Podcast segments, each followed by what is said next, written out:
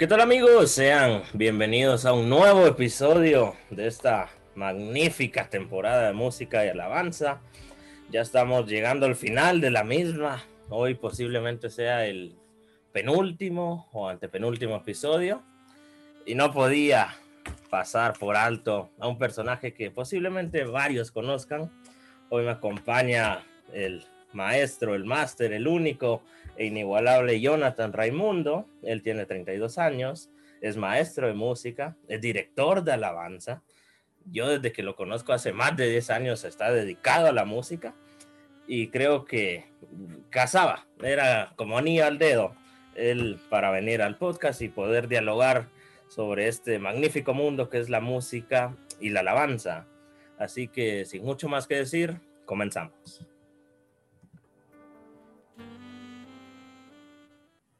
¿Qué tal, Jonathan? Bienvenido. Hola, hola, José Acevedo. Gracias por la invitación. De verdad estoy muy eh, emocionado y, agradecerte por, por tomarme en cuenta y, y, sobre todo por este gran tema que es la música y, y la música en alabanza, ¿verdad? Creo que es un tema muy, muy interesante. Te agradezco mucho por tomarme en cuenta y pues iniciemos. Esto lo hago con todos porque a lo mejor algunos no te conocen. Y yo quisiera que nos contaras quién es Jonathan Raimundo. Ok, muy bien. Bueno, yo sé que algunos pues dirán, ah, yo sí conozco al profe Jonathan, ¿verdad? El profe Jonathan Raimundo, pero para los que no me conocen, pues soy el profe Jonathan Raimundo, eh, maestro de música. Llevo ya 14 años como maestro de música, eh, más de 15 años eh, en el Ministerio de la Alabanza el cual ha sido de, mucha, de mucha bendición. Y pues, y también músico, ¿verdad? Porque ahí tal vez ahí más adelante en la entrevista vamos a, a, a ir viendo las diferencias, porque hay una diferencia entre ser maestro de música, hay una diferencia entre ser un músico y hay una diferencia entre ser un ministro de alabanza. O sea, son tres cosas totalmente diferentes. Yo creo que tal vez en la entrevista ahí vamos a ir ampliando más el tema, ¿verdad? Pero eh, este soy yo y estoy a la orden ahí para los que quieran ahí pues platicar alguna, si quieren, tienen alguna duda de música, si tienen alguna con una alabanza, cómo formar algún grupo de alabanza, eh, cómo, porque hay muchas, eh, muchas preguntas cuando uno inicia en este gran mundo de, de, la alabanza y de la música, ¿verdad? ¿Cómo iniciar? Con qué instrumento iniciar. Así que pues aquí estoy amigos y pues ahí estamos a la orden. Gran introducción y cabal, todo lo que mencionabas lo íbamos a tocar. Así que... ya, hicimos, el resumen. ahorita ya podríamos terminar, pero no, vamos a comenzar. Eh, yo quisiera saber cómo nace el amor por la música. Pues quiero contarte, eh, Josué, pues de que eh, yo creo y, que mi papá eh, es, eh, fue músico y fue también encargado de la alabanza hace, ya estamos hablando hace ya más de 30 años. Entonces, pues mis papás me cuentan que cuando yo estaba en el vientre de mi mamá, pues mi papá sacaba su guitarra, ¿verdad? Y que tocaba alabanzas y posiblemente desde ahí empezó eso. Y ellos me apoyaron, gracias a Dios. Yo empecé eh, yo me iba a los ensayos de, de, de alabanza de, mi papá a la iglesia, yo me iba a los 5, 6, 7 años, ¿verdad? Ahí me iba y observaba, observaba a los músicos, me llamaba la atención, no llegaba a molestar a la iglesia, a correr, no, yo me sentaba y observaba el del teclado, el de la batería, y poco a poco, y el sueño de mi papá fue de que yo siguiera pues con lo que él había empezado, que era la, alabanza en la iglesia. Entonces yo creo que el amor con la música empezó desde pequeño, desde pequeño, gracias a Dios me apoyaron, me, me compraron mi tecladito de juguete y poco a poco me fueron ahí apoyando, me metieron en una academia. Y yo creo que el amor por la música empezó desde pequeño gracias a, a mis papás, porque es muy importante el apoyo de los, de los padres en este, en este ambiente musical, José. Claro, tenés toda la razón y hay varias personas que igual, desde que están en el vientre van a la iglesia y salen músicos, ¿va? Qué, qué cosas de la vida. Eh, me gustaría que nos contaras por qué decidí ser maestro de música y un poco más a fondo, por qué ser maestro y no otra profesión. Ok, muy bien, pues quiero contarte de que eh, voy a enfocarte primero en maestro. Eh, eh, el maestro, independientemente la, la clase o la puede ser matemáticas, comunicación, eh, social, la, la, clase que sea, pues siempre un maestro va marcando la vida de, de, los chicos, ¿verdad? Claro. Para bien y para mal, porque hay de muchos casos, ¿verdad? Pero eh, a mí me impactó un maestro de música que, que, como yo ya traía lo de la música, como te decía, desde pequeño ya me llamaba la atención y y yo le ponía atención a la música y mi, mi, mi, papá ya me llevaba a la iglesia para ver los ensayos y todo eso, ¿verdad? Uh -huh. Entonces ella se remarcó más en un maestro de música que yo tuve, ¿verdad? Que pues yo veía que era muy pilas y todo, platicaba con él como la, más o menos como la, eh, la amistad que tenemos, Josué, uh -huh. aparte de, de maestro-alumno, tal vez amigos y contar ahí de chistes y bromear y todo, ¿verdad? Pues tuve una amistad también así con el maestro de música donde yo estudiaba y pues me contó, yo no sabía que existía eh, eh, la carrera de maestro de música, yo pensé que era todo en el conservatorio, creí yo que era, solo iba uno al conservatorio y ahí se graduó a uno, pero había un lugar para ser maestro de música, entonces me contó y yo me emocioné, en ese entonces yo estaba en tercero básico, cuando eh, te recordarás, José, cuando les, les, ponen a uno a hacer el examen de qué es lo que, la carrera que uno va a seguir, ¿verdad? El vocacional. Y, el, ajá, el vocacional, ¿verdad? Y a mí, y, me, y yo hice el examen y me salió que para maestro de música, me salió, o sea, para música. Entonces fui a averiguar y le dije a mis papás, ¿verdad? Y como te digo, gracias a mis papás que me apoyaron. Y le dije, mira, fíjate que eh, eh, hay un lugar que se llama, donde yo me gradué, se llama eh, Alfredo Colón. Es un, uh -huh. un lugar especial para, para, maestros de música. Es cristiano, es cristiano. También está la Escuela eh, Nacional de Maestros de Música en la zona 1, José María Alvarado. Pero la diferencia con Alfredo Colón es que es totalmente cristiano, ¿verdad? Aparte de, de que te ayudan con, con, lo musical, también te ayudan con, con la cuestión de, de, alabanza y director de alabanza y ministro de alabanza, etc. Entonces, ahí fue donde yo decidí ser maestro de música, Josué, y fui a verme, vi el, el pensum, vi todo y emocionado, ¿verdad? Emocionado y así fue como yo decidí ser maestro de música. Eso está bien que hagas lo que te gusta porque uno se topa a veces con, con personas de cualquier eh, carrera, cualquier profesión y casi que solo lo hacen para eh, recibir el sueldo, pero no, en tu caso se ve que desde siempre has traído la música.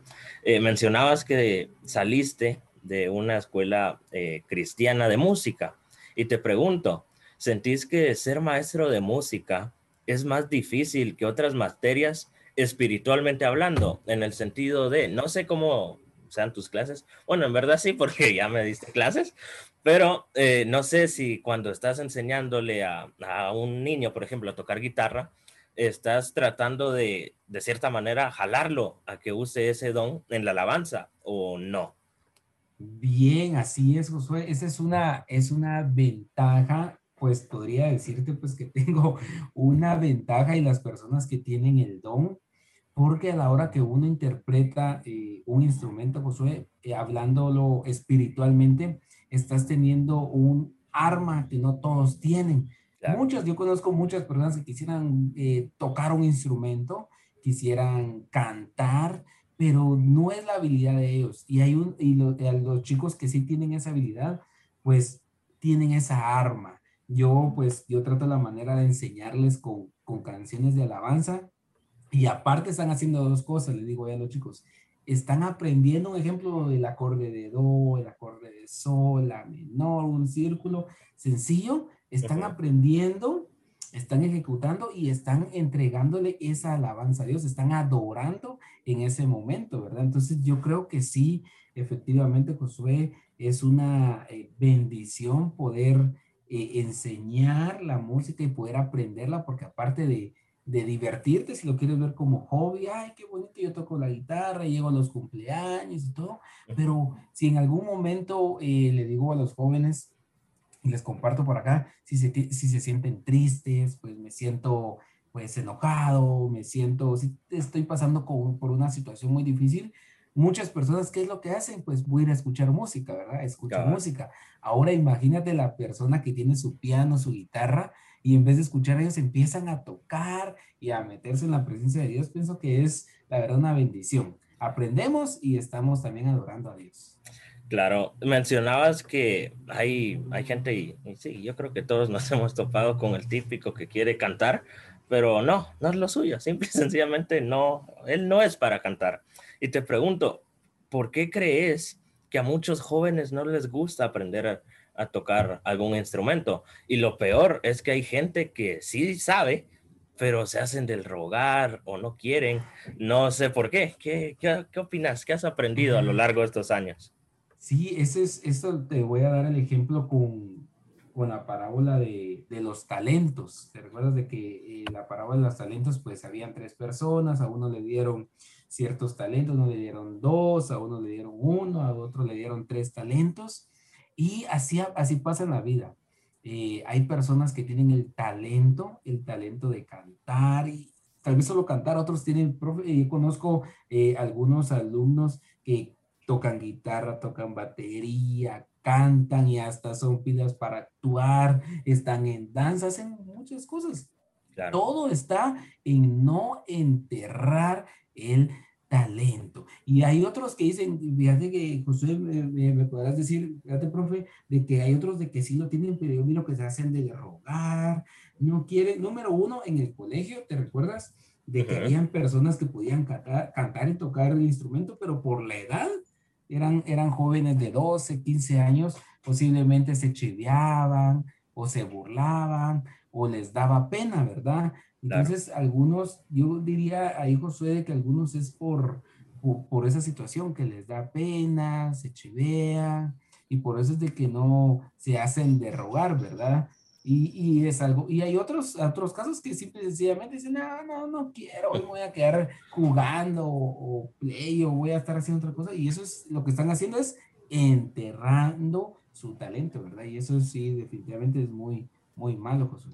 Claro, tenés toda la razón. Ya cerrando un poco el tema de, de ser maestro de música y todo, ¿qué es lo más difícil de enseñar en la música? Ah, pues eh, yo quiero, y un paréntesis, muchos decían, porque yo me topé en la, en la escuela de música cuando entré, muchos habían entrado a la escuela de música no porque les apasionaba la música, no porque eh, les gustara la música, sino porque en música en, esa, en ese entonces no se recibía matemáticas. Entonces ah, todos, ay, eh, entonces yo no quiero bachillerato en compu, yo no quiero perito contador, no quiero nada. Entonces, y en música ahí no se recibe matemáticas, entonces vayamos, decían. Y quiero decirte de que la música todo lo ven así como, ay, si tocar guitarras bien fácil, tú no me dejarás mentir, José, la trompeta, la trompeta, uno de los instrumentos, y lo queremos ver como instrumentos, yo siempre he dicho, la trompeta y los instrumentos de cuerda frotada, que es el violín, el cello, esos, instrumentos, esos dos instrumentos para mí son los más difíciles que hay. Si lo queremos ver de esa forma, la música no es fácil. Necesitamos disciplina, necesitamos el instrumento, necesitamos disciplina, necesitamos eh, el tiempo, la dedicación para un instrumento, porque todos dicen, ay, cuando entraron, pues te quiero contar los que entraron ahí solo por, porque no recibieron mate y tenían que presentar una canción en piano, tenían que hacer un, presentar un concierto, un recital.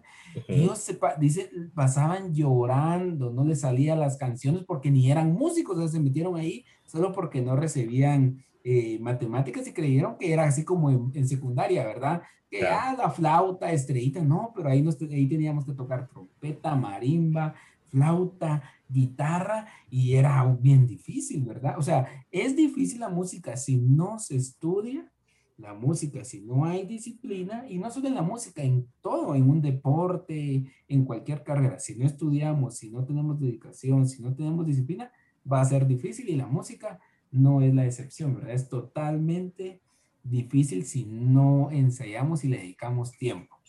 Claro, justamente los últimos dos episodios uno fue con, con, un experto en violín y otro con un trompetista y los dos, bueno, ahora con, con tu opinión, los tres coincidían en lo mismo, que hay que tener disciplina, porque tristemente a veces músicos seculares practican más ellos que nosotros que es dedicado a Dios. Y eso hay que tener cuidado. Eh, no es como que seas así súper mayor, pero ya sobrepasas el tercer piso en la edad. Y te pregunto, ¿la alabanza ha evolucionado? Wow, bien. Sí, ha evolucionado. Yo te, de, como te cuento, llevo más de 15 años eh, eh, en, en la alabanza y empecé en una iglesia donde iban mis papás, que yo te comentaba, una iglesia pequeña, pequeña, de unos 50 miembros, una iglesia pequeña, donde se cantaba todavía con himnario. Y eso, como tú me decís, tal vez no estoy tan viejo, pero, ah, pero, pero fue una bendición. Y te quiero contar por qué. Porque yo empecé, cantaban con himnarios, alabanzas, coros, y, y, yo empecé ahí, el, el, género musical, el ritmo era diferente y definitivamente empecé a los 12, 13 años en la iglesia, 14, 15, 20, 25, 30 y, y quiero contarte que ahora como músico, ah, eh, últimamente estoy tocando el piano en la iglesia. Y sí, la música ha evolucionado porque ya no sé, ahora nosotros antes con el sonido del piano, siempre en las iglesias hay un sintetizador, ¿verdad? Que nosotros le llamamos piano o teclado, pero es un sintetizador que tiene varios sonidos.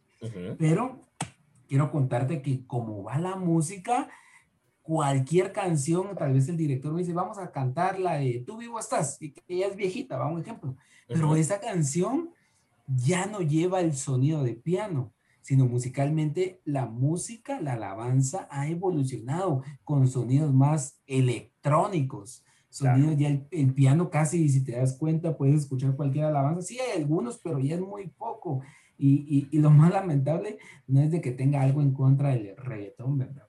O sea, es música, pero, pues, o sea, pero no es algo que a mí me agrada, pero ha entrado todos esos sonidos, así que muy electrónicos, y no solo en la alabanza, sino también eh, en, en, los en cumpleaños y todo, antes así como vamos a invitar a, va a haber un casamiento, vamos a invitar a un grupo musical, vamos a invitar a una marimba. Ahora, ¿qué es lo que hacen? Un DJ. Un DJ y es más que suficiente. Y es más, hasta los DJs han llegado a las iglesias y no vas a dejar mentirme. Entonces, definitivamente la música eh, en las iglesias, en la alabanza, ha evolucionado, ha dado un giro totalmente.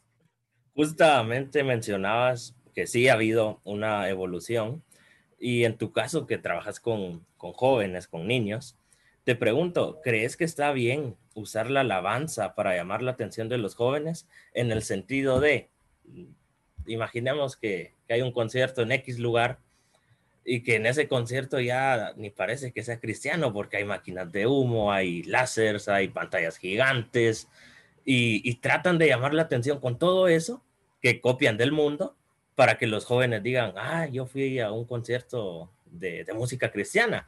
¿Crees que eso está bien o no? Pues quiero contarte que cuando empezó esto de la música electrónica y los DJs, yo la verdad que estaba muy, me puse muy triste porque, porque te voy a dar este ejemplo. Porque lamentablemente hay algunas iglesias que están diciendo, es que tenemos que atraer a los jóvenes, eh, pongamos humo, eh, pongamos luces de colores. Bueno, está bien, pero entonces estamos haciendo esto. Entonces, como a los jóvenes les gusta eh, fumar, a ver, pongámosle un cigarro a cada uno a la iglesia, están haciendo lo mismo, solo que con la música. Como a los jóvenes les gusta el reggaetón, hagamos un concierto de reggaetón. Como a los jóvenes les llama la atención eh, un DJ, llamemos a un DJ. O sea, si están utilizando la música para, en mi forma, esa es mi, mi opinión, mi humilde opinión, ¿verdad? Yo sé que tal vez otras personas pensarán diferente, pero sí, José, yo pienso que no deberíamos, sí se puede usar la alabanza, pero no porque les gusta cierto género lo vamos a utilizar para llamar la atención de los jóvenes. Podemos llamar la atención de, los jóvenes con nuestro testimonio, con nuestra vida y sí, por supuesto, la alabanza, pero no porque les gusta la ranchera, vamos a traer un ranchero o banda o todo lo que está últimamente de moda. Así que yo en esa parte sí no estoy de acuerdo, José, en, utilizar la música para eh, llamar la atención de los jóvenes. A lo largo de, tu, de tus años como maestro y ministro de alabanza, eh, ¿has notado alguna diferencia entre ministrarle a niños, jóvenes y ministrarle a adultos o es muy similar?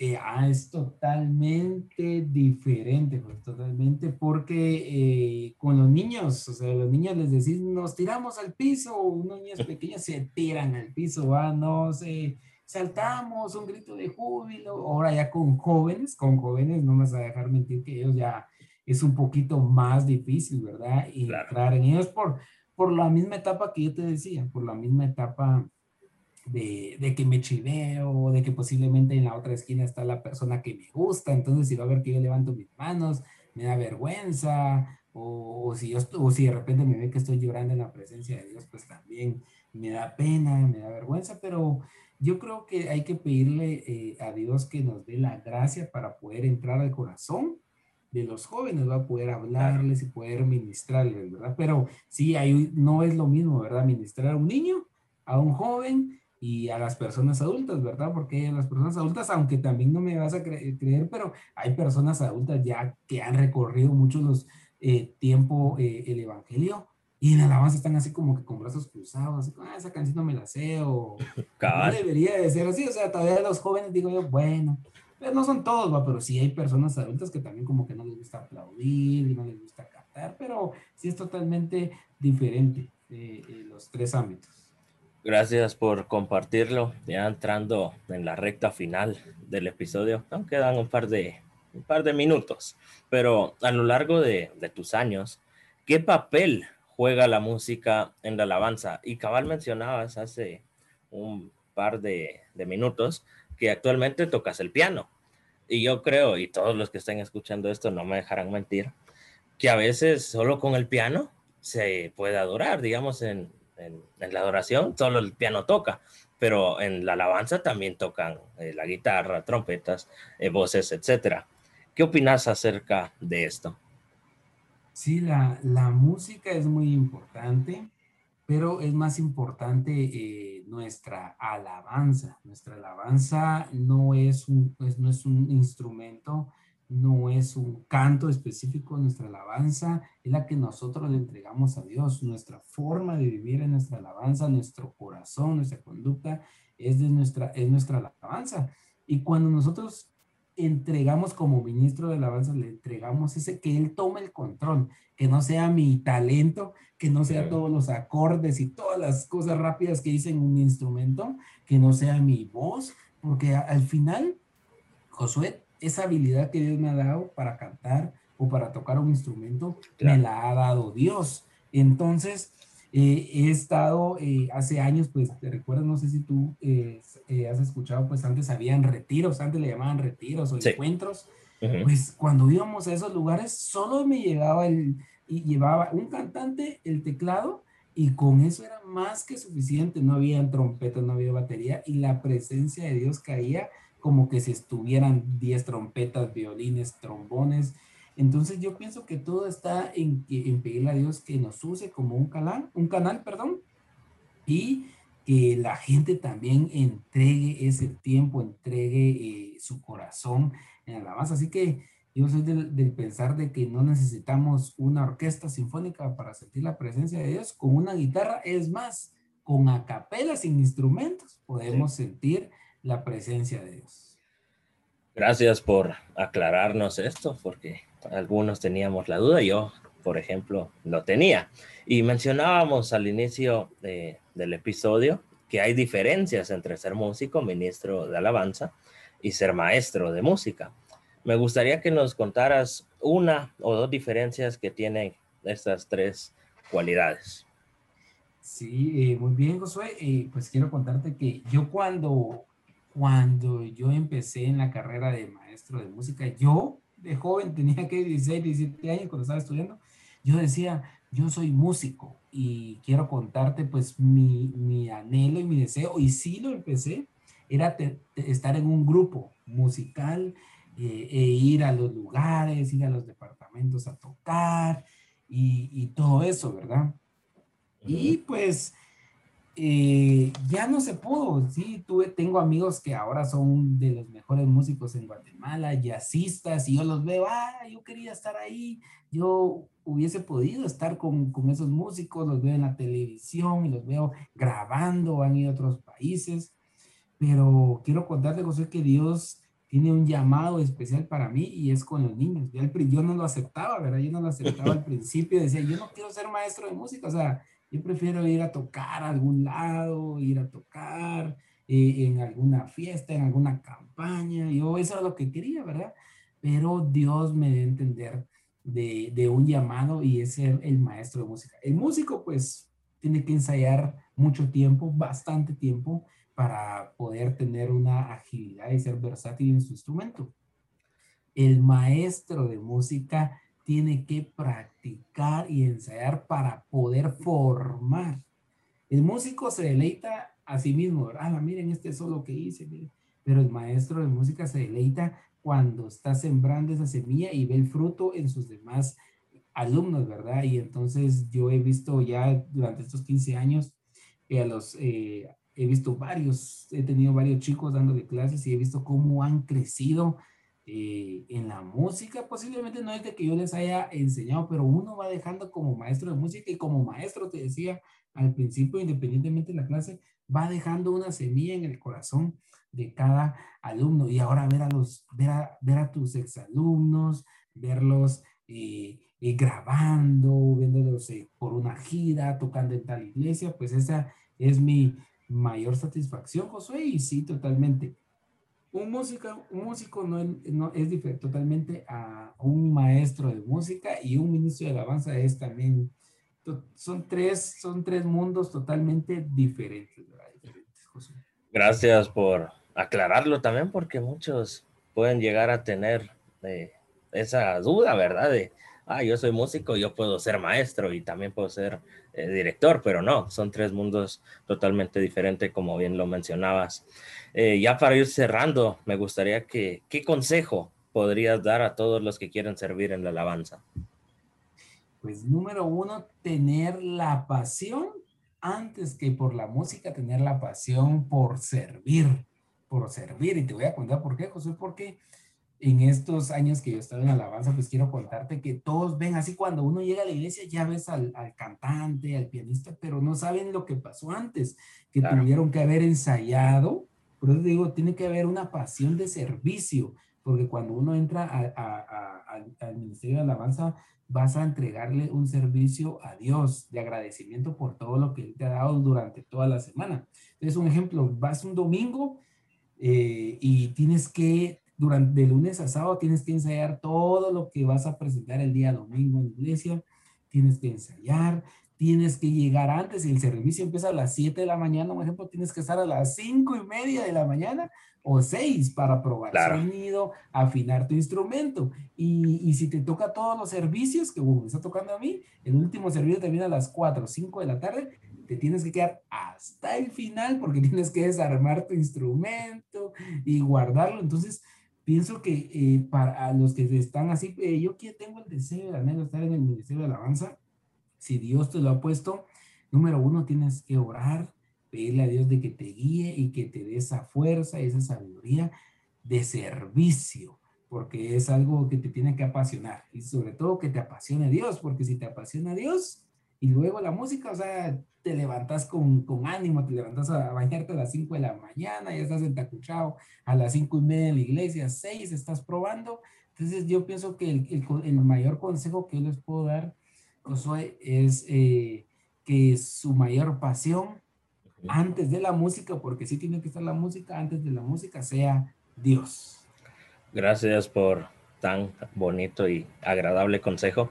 Antes de entrar a una sección que algunos la odian, otros la aman, algunos le tienen miedo, eh, me gustaría que nos contaras qué instrumentos sabes tocar actualmente. Pues eh, como, como maestro de música, ahí creo que le he hecho, ahí los que, los que vayan a escuchar esta entrevista, pues eh, le voy a hacer publicidad ahí el lugar donde yo estudié. Eh, pues ahí nos enseñan a tocar de todo, porque el maestro de música tiene que aprender de todo, porque me ha pasado de que estoy en el colegio y si alguien llega con un saxofón, tengo que ver qué hago. Si alguien llega con un violín, tengo que ver qué hago. Si llega con una batería, tengo que ver qué hago.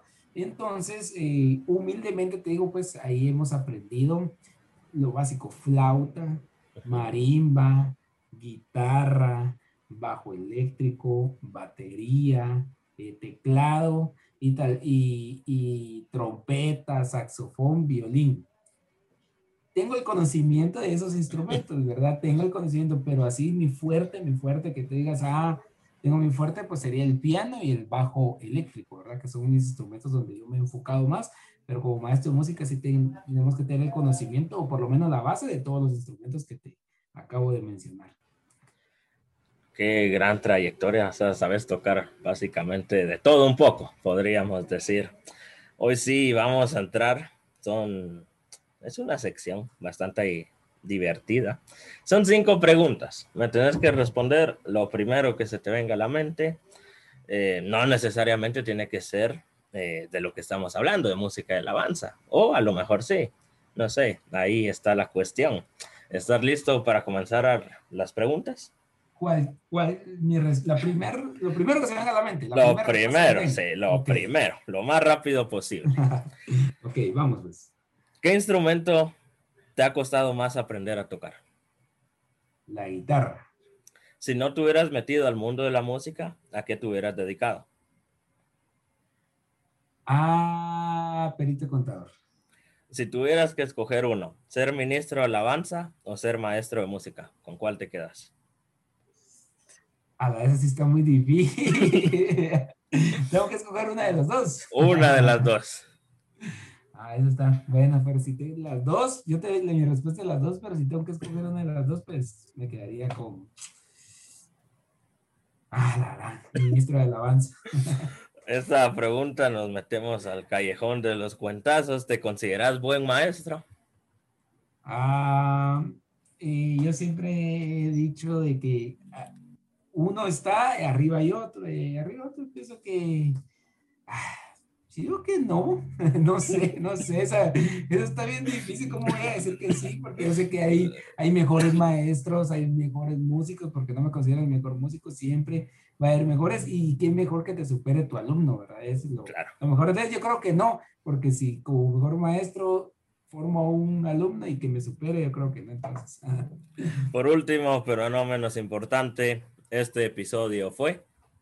Muy interesante, apasionado y me hizo recordar muchas cosas, me hizo recordar eh, muchas cosas de mi niñez, así que fue emocionante y apasionado. Hoy sí estamos llegando al final. Espero que te hayas sentido cómodo, ya me la pasé bien. Y tocamos temas bastante interesantes y creo que varias personas que vayan, vayan a escuchar esto puedan aprender y aclarar sus dudas. Eh, te agradezco nuevamente por haber venido y te dejo el tiempo para que te despidas, promociones. El tiempo es tuyo. Gracias, Josué, nuevamente por tomarme en cuenta y, tener este espacio con, con, ese tema que es la alabanza y la música, que es muy importante. Siempre les he dicho que en una iglesia, en un servicio, siempre lo he dicho así, es 50-50 la alabanza y la palabra de Dios. O sea, puede haber una palabra súper poderosa, pero se necesita la alabanza. O sea, van de la mano. Es, es poniendo en práctica nuestros principios, ¿verdad, José? Unidad y unión, ¿verdad? Con la alabanza y la palabra. Así que gracias eh, a los jóvenes que nos están escuchando. Eh, si les apasiona la música o les apasiona el deporte, lo que les apasione, luchen y sigan por sus sueños eh, y si sus papás los apoyan, pues qué bendición. Si no, pues ustedes van a seguir, Dios les va a ir ayudando, apoyando y guiándolos por lo que más les guste y los apasiona. Y sobre todo, chicos, que nosotros hemos venido a este lugar, al mundo, con un propósito. Todos, todos han venido con un propósito. En mi caso fue el propósito de la música y estar ahí en la iglesia, compartiendo, ministrando, enseñando. Y yo sé que cada uno de ustedes Dios los llamó con un propósito. No sé cuál, eh, cuál sea, pero pongan todos sus sueños y sus anhelos en las manos de Dios, que Él a su debido tiempo va a darnos la respuesta. Así que bendiciones a todos y saludos. Gracias por esas palabras de despedida. Hoy sí estamos quedando despedidos. No está de más recordar. Suscríbanse, por favor, YouTube, Spotify e Instagram. Ya casi llegamos a los 100 en Instagram. Vamos a hacer ahí algo, sorteos no, por cuestiones de presupuesto, pero ahí a ver qué se arma. No está de más recordar, usar mascarilla, alcohol en gel, no salir de casa, la pandemia aún sigue. Muchas personas han bajado la guardia. Es verdad, la vacuna ya vino, pero poco a poco. Y si solo juntos nos unimos todos los guatemaltecos y guatemaltecas, Guatemala saldrá adelante de esta dura situación. Sin nada más que decir, me despido de ustedes. Que pasen una excelente semana. Dios les bendiga.